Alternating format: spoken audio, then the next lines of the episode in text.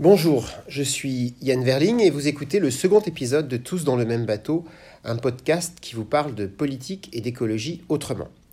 Parce que l'écologie politique rime généralement avec obstacles, difficultés, lourdeurs, parce que je crois en une écologie qui n'a pas peur de demain, de l'innovation, de la science et du progrès, et parce que je suis persuadé qu'il existe des solutions à la portée de chacun. Je vous propose ici d'évoquer tous les sujets de politique environnementale qui occupent le débat public et notre quotidien avec un seul objectif, agir concrètement pour demain. Je vous ferai part de mon expérience d'homme politique, d'ancien ambassadeur à l'environnement, d'illustrateur, mais aussi et surtout de citoyen engagé pour la nature depuis toujours. Il est donc temps de larguer les amarres. Bienvenue à tous et merci pour votre écoute. Je voudrais vous parler aujourd'hui euh, de, changement climatique et plus précisément de deux aspects euh, de cette question du changement climatique euh, que sont l'atténuation euh, du changement climatique et l'adaptation au changement climatique. Alors je vais peut-être commencer d'abord par euh, une petite définition. Euh, dès le départ, quand on a pensé à agir contre le changement climatique, c'est-à-dire il y a plusieurs dizaines d'années, on a parlé d'atténuation du changement climatique et d'adaptation au changement climatique. On en a parlé à, même niveau. et de quoi parlait-on? Pour ce qui se concerne l'atténuation, c'est assez clair au niveau du, terme. Il s'agissait de, de, réduire, d'atténuer le changement climatique, donc de réduire les causes de ce changement climatique, euh, identifiées euh, clairement euh, dès le départ, qui étaient nos émissions de gaz à effet de serre, principalement donc les émissions dues à notre utilisation d'énergie fossiles, le charbon, le gaz, le pétrole. et donc on a mis en place partout dans le monde euh, des politiques de réduction des émissions euh, de gaz à effet de serre.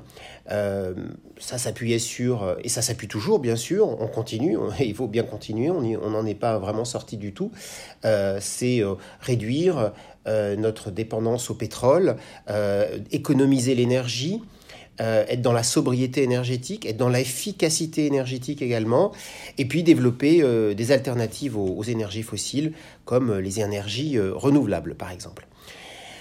Euh, et puis, euh, euh, la question de l'adaptation, c'est le deuxième aspect important auquel, auquel je, voulais, que je voulais aborder.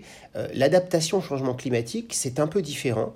C'est évidemment la situation dans laquelle on est aujourd'hui. C'est-à-dire que le changement climatique est en, en, train de se vivre. On le voit tous. Alors pendant un certain temps, justement il y a quelques décennies de cela, on parlait plutôt de quelque chose qui est arrivé et on le prévoyait pour bien plus tard, 2050, 2060, même 2100. Euh, et la réalité, depuis quelques années maintenant, depuis le début des années 2000, c'est qu'on constate que le réchauffement climatique, il est à l'œuvre. Donc on est vraiment aujourd'hui en train de vivre des phénomènes climatiques euh, inattendus, euh, ce qu'on appelle des accidents climatiques. grosso modo, pour faire simple, les grands phénomènes climatiques majeurs et extrêmes, c'est les canicules, on en a déjà vécu beaucoup.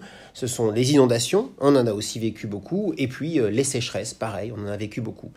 Euh, avec des, endroits où c'est particulièrement catastrophique. On a en mémoire euh, l'Australie qui a presque totalement brûlé, le Canada qui a brûlé, ou pour un autre phénomène qui sont les inondations, encore il y a quelques années, l'Allemagne et, le Benelux qui étaient sous les eaux avec beaucoup de morts d'ailleurs.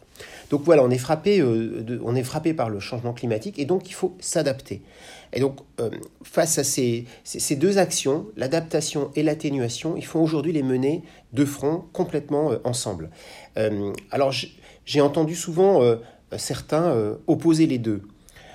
Alors comment est-ce qu'on peut opposer les deux? Parce que certains pensent que faire de l'adaptation au changement climatique, c'est-à-dire commencer à prendre des mesures d'adaptation, je vais, y revenir sur ce que ça veut dire, c'est renoncer à l'atténuation, ou pour le dire autrement, c'est euh, euh, euh, capituler, se dire que c'est trop tard, ça y est, on n'a pas réussi à, atténuer, on n'a pas réussi à réduire suffisamment nos émissions, et donc ça y est, le changement climatique est là, on a échoué, et donc cette euh, forme d'échec ou de constat d'échec, euh, et donc de, capitulation que certains euh, accusent ceux qui veulent faire de l'adaptation de faire. Bon, en réalité, non.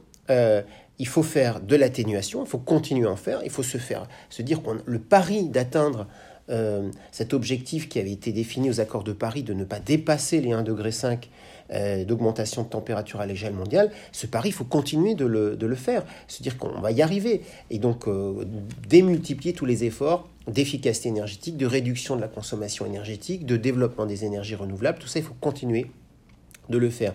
Mais voilà, en même temps, il faut être réaliste. Le, le, le climat change à toute vitesse, euh, et donc on ne va pas euh, au motif que euh, on, est, triste à l'idée que le, climat, le, climat, change, se croiser les bras et observer les canicules, laisser les gens étouffer dans les villes, euh, la biodiversité s'éteindre dans les forêts ou dans les, dans les campagnes parce qu'elle ne s'adapte pas au changement climatique. Il faut évidemment s'adapter. Donc les deux actions sont absolument indispensables.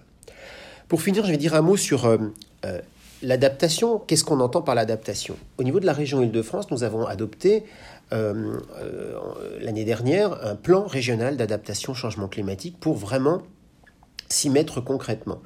Euh, dans une région comme l'Île-de-France qui est très urbaine, les axes principaux auxquels on a pensé, c'est d'abord de végétaliser nos villes, de végétaliser tout l'espace urbain, parce qu'il n'y a pas meilleur frein, enfin en tout cas parapluie, si je puis dire, ou parasol contre les canicules que euh, le végétal.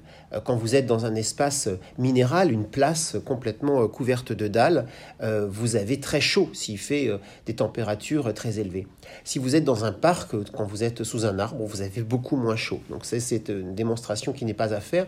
Donc voilà, nous avons décidé de développer massivement la revégétalisation des villes. Ça, c'est une solution qu'on appelle une solution fondée sur la nature. C'est ça faire de l'adaptation. Au passage, euh, d'ailleurs, euh, s'il y a des années sans, canicule, le fait d'avoir développé du végétal euh, sera de toute façon une bonne chose pour tout le monde. Tout le monde y trouvera son compte. C'est pas une mauvaise décision, quoi qu'il arrive.